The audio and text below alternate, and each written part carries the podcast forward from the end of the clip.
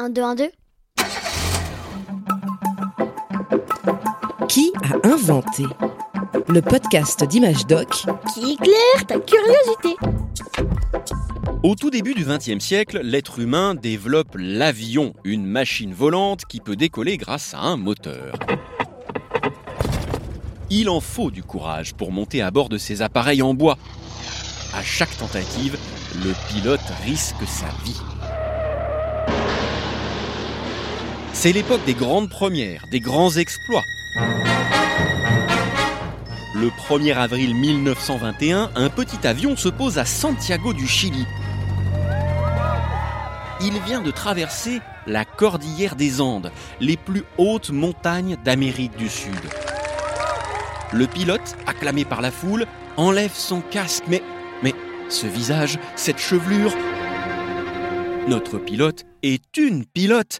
L'aviatrice qui a réalisé cet exploit s'appelle Adrienne Bolland.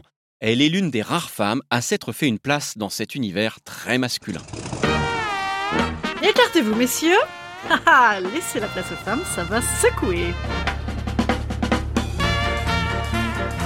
Adrienne, c'est une sacrée personnalité. Imagine une petite femme, le regard franc, les cheveux en bataille. Elle est née près de Paris, c'est la dernière d'une famille de sept frères et sœurs. À la mort de son père, la mère d'Adrienne n'a pas beaucoup d'argent. Ni une ni deux, notre jeune héroïne prend une décision. Je gagnerai ma vie toute seule. Je vais voler de mes propres ailes. Voler, oui. Tiens. Voler. Pilote. Je serai pilote. Absolument, pilote. Scandale dans la famille. À cette époque, les femmes sont censées rester à la maison, faire des enfants, s'en occuper. Mais Adrienne, ah non, ce n'est pas son truc. Pourquoi n'aurait-elle pas les mêmes droits que les hommes? Que ça vous plaise ou non, je serai aviatrice. Absolument. C'est comme ça. Quelle volonté de faire, je t'avais prévenu. Adrienne a 24 ans, elle obtient facilement son brevet de pilotage, le diplôme qui permet d'être aviateur. C'est une pilote super douée. Un fabricant d'avions repère cette jeune femme intrépide et l'engage pour tester ses appareils. On appelle ça pilote d'essai. Nous sommes en 1920 et Adrienne devient la première femme à exercer cette profession. Elle a réussi son pari, mais crois-tu qu'une fonceuse comme elle va s'arrêter là? Non, évidemment. Elle multiplie les exploits. Première française à traverser la Manche. Record du monde féminin de looping. Tu sais, quand l'avion se retourne et fait une boucle en l'air. Adrienne, la tête en bas, s'amuse comme une folle.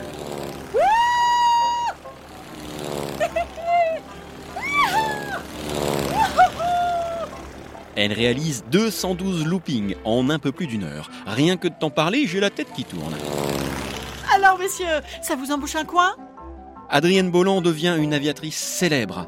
Son patron l'envoie faire des meetings aériens, des spectacles où les pilotes montrent leurs prouesses au public, en France et même à l'étranger.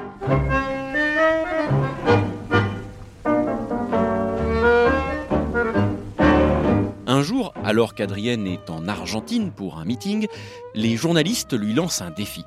Traverser les Andes, une chaîne montagneuse qui dépasse les 6000 mètres de haut.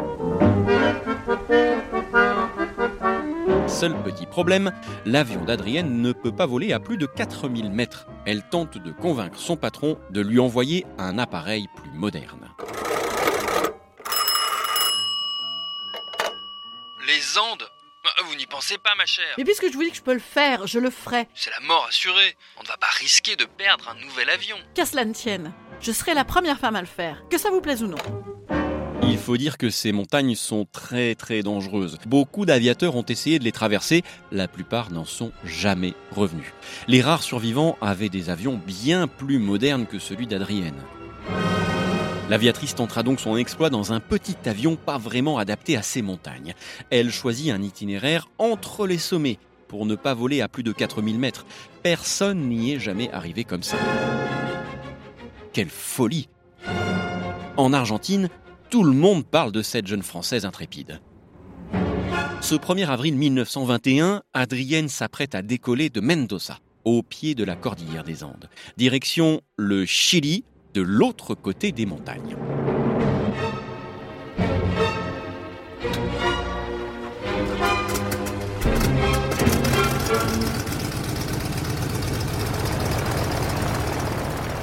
Premier incident, dès le décollage, Adrienne casse ses lunettes, les lunettes qui la protègent du froid et du vent.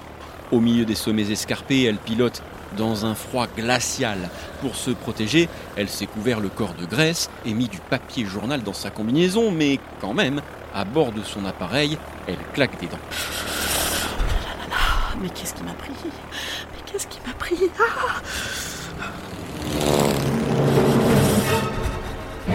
Ah Adrienne tient bon. Voltige pour éviter les parois. S'engouffre dans une brèche, une fente au milieu d'une montagne, et ressort de l'autre côté. Je vais y arriver. C'est encore loin là ou pas? Ah, Qui fait froid. Après 4 heures de vol, son avion se pose à Santiago, la capitale chilienne.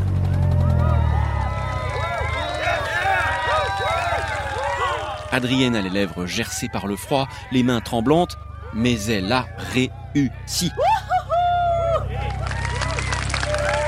La foule l'acclame, porte l'aviatrice, c'est un triomphe. Adrienne Bolland restera à jamais la reine des Andes.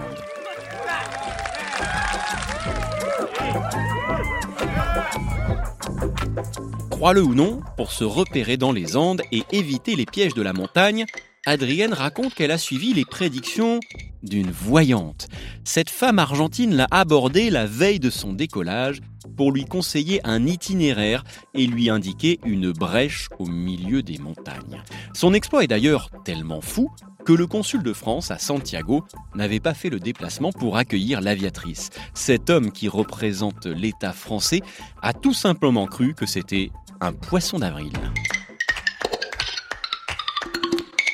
Un podcast original, Bayard Jeunesse, Billy de Cast.